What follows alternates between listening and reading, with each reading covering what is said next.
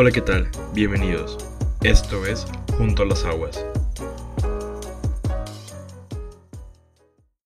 Hola, ¿qué tal? Bienvenidos al episodio número 28 de Junto a las Aguas titulado Jesús nace en mí. Y pues bueno, ya es Navidad. Ahí está, andamos recuperándonos un poco de... Hay una infección que nos pegó, entonces si me escuchan la voz un poco rara o si comienzo a toser, pues ahí está. Es por eso, pero gracias, ahí estamos bien. Y pues vaya ya, el último episodio de este año, como Dios ha sido muy bueno. Y muchas gracias, la verdad, por todo su apoyo, quienes han estado episodio tras episodio, quienes me, me han hecho saber que ha sido de bendición, quienes lo han podido compartir, de verdad. Muchísimas gracias. Espero que este episodio y el próximo año puedan seguir estando aquí y que sobre todo sea Dios manifestándose y lo que pueda compartir mucho o poco realmente sea de bendición por ustedes porque para mí es de bendición, ¿no? Y este episodio, aprovechando que el día de hoy es Navidad, va, va enfocado a eso. Pero como siempre, antes de empezar, vamos a orar de, sé tu Espíritu Santo el autor de mis palabras para mostrarte a ti, Jesús, para la gloria del Padre. Amén. Y vaya, o sea, de Navidad se puede decir muchas cosas, ¿no? Hay podcasts muy buenos que en esas fechas me tocaron o hicieron episodios referentes a la fecha muy, muy padres. De otros años también ha habido eh, gente que menciona a veces cosas del calendario litúrgico o, cosas de la historia, ¿no? Dar un contexto, explicar eh, cómo fue ese momento del nacimiento de Jesús y demás. Pero yo quiero hablar lo que a mí eh, más me sorprende, ¿no? Lo que creo que genuinamente me llega a volar la cabeza y es el hecho de entender que Jesús nace, ¿no? Y que decide hacerlo en este mundo, en un contexto complicado, un contexto muy difícil y y en cuanto nace se vuelve a complicar todavía más, entonces quiero expresar, ¿no? Como, cómo yo dimensiono, ¿no? Lo importante del nacimiento de Jesús y el fundamento lo encontramos en Mateo 1.23 que dice, He aquí una virgen concebirá y dará a luz un hijo y llamará su nombre Manuel, que traducido es Dios con nosotros. Y nos vamos a basar en Mateo en esta ocasión, porque hace muchas revelaciones acerca de, de Jesús, ¿no? Y dándole una estructura al episodio, quiero como tocar tres puntos, ¿no? El primero es de dónde viene aquel que nace, ¿no? De dónde viene este Jesús. Es importante recalcar que lo que acabamos de leer es mencionado en Isaías, capítulo 7, versículo 14, eh, Isaías, mucho antes de que Jesús naciera, ya estaba profetizando acerca de él, ¿no? Y son esos destellos de la Biblia que vemos como todo se conecta, porque Dios había planeado todo, ¿no? Y, y es que lo importante es de entender, en primer lugar, es que Jesús no es una sorpresa, es una promesa. Realmente la llegada de Jesús era algo que se anhelaba Claro que el contexto en el cual Jesús nace estaba invadido por un sentimiento de, sí, de querer ser libre de una nación que estaba siendo pues, oprimida por un gobierno, un gobierno que llegó a ser más importante en el mundo entero. Entonces había este deseo de, de pensar que el Mesías iba a ser un libertador de guerra, iba a ser como si tú estuvieras en una nación, ¿no? O, en un contexto así, pues pensarías que fuera un salvador que llegara y te diera eh, las llaves, ¿no? De que te, ya no tienes que pagar renta de nada, eh. ahora esas tierras son tuyas y ten esta provisión, etcétera, ¿no? Pero Jesús no, no llega así. Y todavía que Jesús aparece y lo hace en forma de un bebé, entonces creo que, pues no, no, no era lo que se pensaba de Jesús, ¿no? Tú pensarías que el rey llegaría, pues como un rey, ¿no? no sé si viste la película de Megamente, pero que aterrizan a la Tierra estos personas de otros mundos y uno llega a una casa llena de lujos, uno pensaría que si hubiera llegado Jesús, pero no, el contexto realmente es muy, muy humilde. Pero lo importante aquí es que de dónde viene Jesús, ¿no? Y nosotros sabemos que es esta encarnación del Dios invisible, es la manifestación palpable de Dios. Su nombre, Emanuel, es eso, es Dios con nosotros. Y Juan 1.1 dice, en el principio era el verbo, y el verbo era con Dios, y el verbo era Dios. Aquí tenemos el contexto en el cual vemos que Jesús realmente está llegando a su creación, pero desde ahora otro enfoque, desde siendo encarnado en un infante, ¿no? Eh, siendo concebido. Y pues todo lo que eso implica. Y es padre porque estamos diciendo que el creador mismo, el autor, está vulnerable. Literal, o sea, eh, cuando Jesús nace, Herodes le entra la preocupación de que el rey de los judíos ha nacido porque esos reyes magos, no sé si no de haber pensado en las consecuencias de haberle dicho a Herodes de dónde está el rey de los judíos, pero Herodes le entra un sentimiento de, de preocupación y manda a matar a, a, todos los bebés, ¿no? A todos los infantes, porque pues ahí hubiera estado. Pero entonces el creador mismo viene y nace. Pero tú me puedes decir, ok, es Dios, ¿no? Pero ¿cuál es su genealogía, ¿no? De, de dónde procede. Mateo, eh, nuevamente, en su capítulo 1, versículo 1, dice, libro de la genealogía de Jesucristo, hijo de David, hijo de Abraham. Esas dos figuras con las que empieza Mateo a cualquier judío que le preguntaras eran importantísimas, ¿no? Era David, pues nuestro rey, ¿no? Su trono va a permanecer, Abraham, pues nuestro padre, ¿no? Y Mateo inicia diciendo que Jesús es hijo de ellos. Lo que está haciendo Mateo y lo que hace en los primeros siete versículos es escribir esta genealogía, porque quiere demostrar que Jesús no solamente es esta promesa que se venía dando desde el tiempo pasado, no desde los antiguos profetas, sino que es descendencia de una genealogía bendita. Y me gusta porque muchas veces pensamos que Jesús nomás viene a y va a la cruz, resucita y ya, pero desde su nacimiento tenemos muchísimo significado, muchísima riqueza y una de esas es que desde su genealogía podemos ver que viene a cumplir las promesas que anteriormente había dicho a, sus, a su pueblo, pero no solamente a su pueblo, sino también a, a ti y a mí.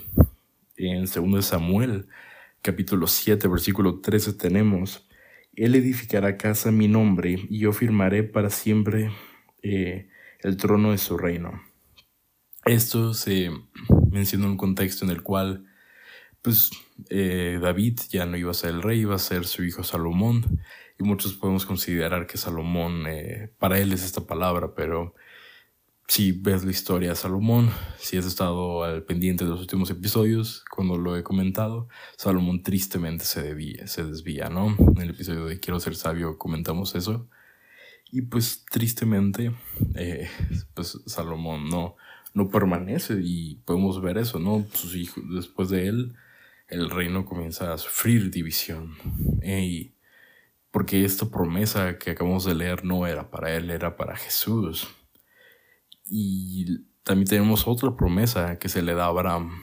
Y como nuevamente la habíamos comentado en episodios pasados, pero Génesis 13:16 dice, y haré tu descendencia como el polvo de la tierra, que si alguno puede contar el polvo de, la tierra, también la descendencia eh, será contada. Y es que Jesús también viene a cumplir esta, esta promesa de Abraham.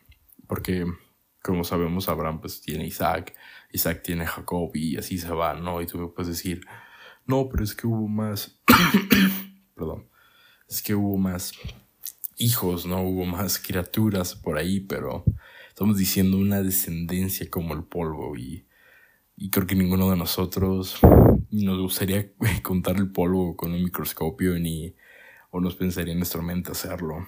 Pero es que la manifestación de Jesús, su llegada, también es mostrar que Él no ha olvidado lo que ha dicho eh, antes, que Él desea cumplir con lo que ha establecido. Porque, ¿cómo sería posible una descendencia tan grande como el polvo sin un trono que esté para siempre? Y como tercer punto es, ¿qué hará esta persona que nace? Ya vimos de dónde proviene, ya, ya vimos su genealogía, genealogía, perdón. ¿Y qué hará? Nuevamente en Mateo 1, versículo 21 tenemos, y dará a luz un hijo y llamará su nombre Jesús, porque él salvará a su pueblo de sus pecados. Literal. Podemos decir o resumir que Jesús viene a esto.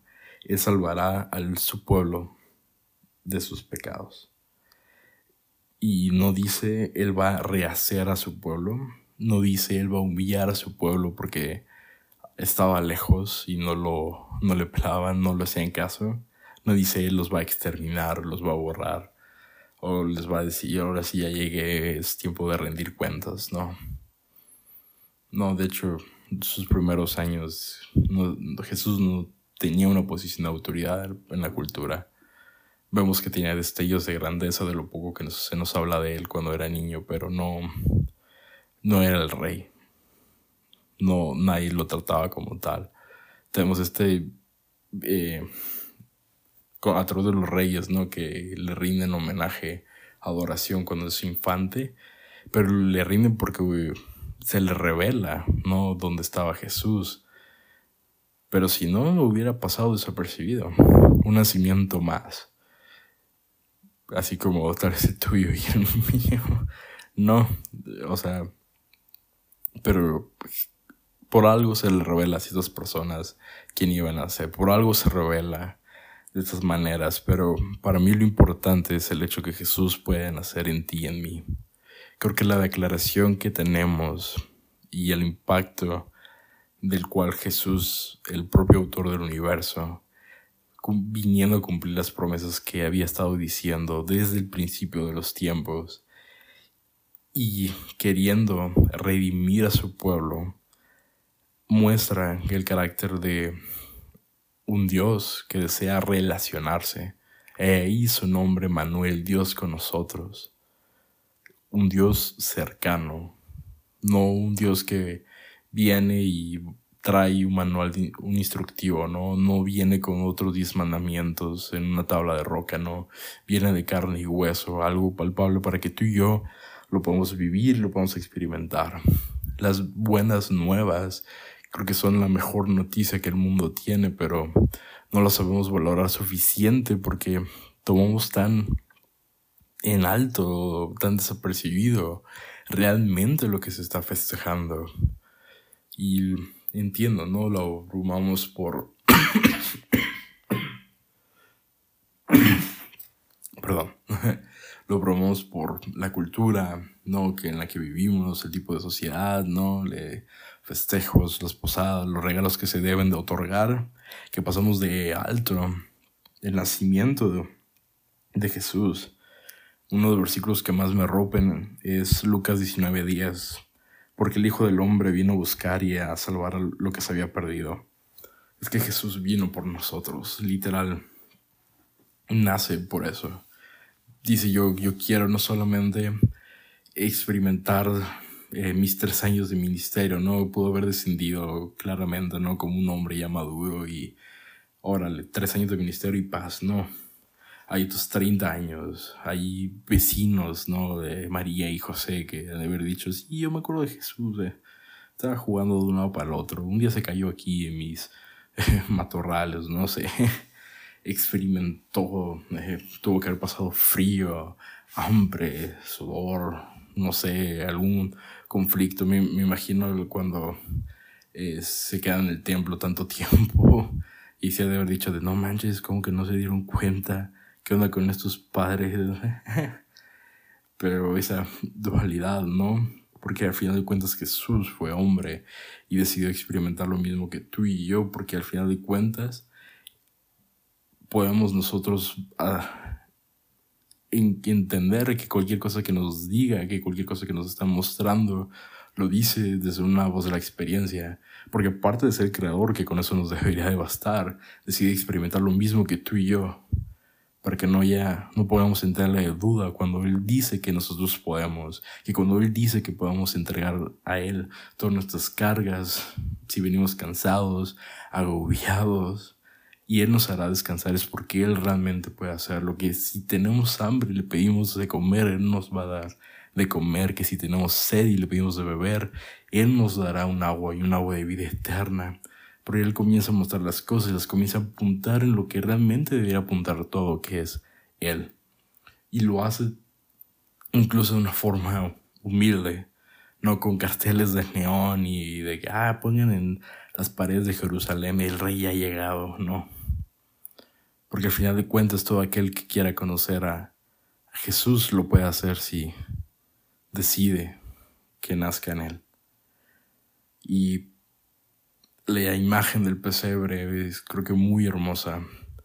La, una frase de C.S. Lewis que me gusta es de que en un momento hubo algo eh, más grande que todo el mundo en un pesebre, ¿no? Y refiriéndose a Jesús y la verdad es que es increíble porque podemos trasladar lo, mismo, la imagen del pesebre a nosotros, a nuestros corazones.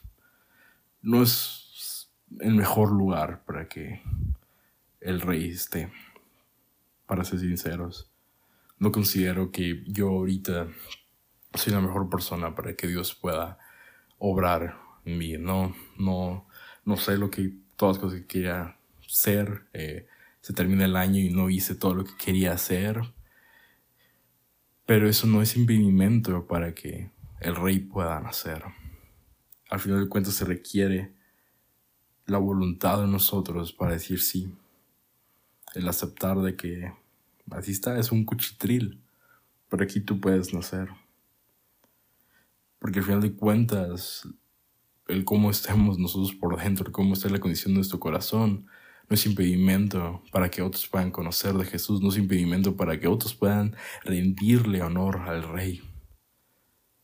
Y eso creo que es lo hermoso de todo esto, porque no, es, no se trata ni de ti ni de mí, sino de quién habita en nosotros. Los reyes magos no fueron a adorar al pesebre, ¿no? Porque había bonitos animales, sino porque se les fue revelado que ahí estaba el rey. Y si tengo gracias a Dios, la oportunidad este año de estar compartiendo de cómo voy conociendo más de Él y no y callarme ante la idea de invitar a alguien más a que conozcan de más de Jesús, creo que estaría mal, porque al final de cuentas es quien habita dentro de mí lo que quiero que vean. Porque no hay mejor lugar donde el Salvador pueda nacer que el corazón que lo permita no hay mejor lugar para el trono que el corazón dispuesto a ser gobernado. No hay mejor descendencia que la que decida ser adoptada. Al final de cuentas Jesús viene y viene para todos aquellos que lo quieran recibir y quienes decidan que nazca en, en sus corazones. Personalmente disfruto mucho las oraciones de salvación, que es una oración que en la cual aceptamos a Jesús ¿no? como nuestro Señor y nuestro Salvador. Eh, muchas iglesias tienen, no, no, no hay un formato definido, pero disfruto cuando es después de un culto, el pastor hace la invitación general y como iglesia nos unimos todos a orar, no solamente aquellos nuevos que quieran hacer esta oración. Me gusta mucho reafirmar mi pacto porque entiendo este peso que tiene el declarar que Jesús sea nuestro Señor, nuestro Salvador. Y quiero hacer esta oración. Si nunca la has hecho y quieres hacerla conmigo, sería muy padre, sería un honor, un privilegio. Si ya la has hecho y nomás quieres reafirmar esta oración, adelante. Aquí lo voy a hacer, pero creo que es uno de los mejores regalos que podemos tener. El, el mejor regalo que podemos tener es aceptar a Jesús, pero a lo que me refiero es uno de los mejores regalos que yo creo que te puedo dar es, aunque sea orientar a través de esta oración. Así que, Jesús, Reconozco que estoy perdido y necesito de ti para vivir. Límpiame de mis pecados, de las cosas que me son inconscientes en mí que debo de cambiar. Establece tu reino en mi vida. Te acepto como mi Señor y Salvador, rindiendo mi voluntad a ti y abrazando lo que tengas. Confío que soy alguien nuevo y puedo ser llamado Hijo de Dios por tu sangre, Jesús. Gracias por nacer en mí. Muchas gracias, un abrazo, feliz Navidad y bendiciones.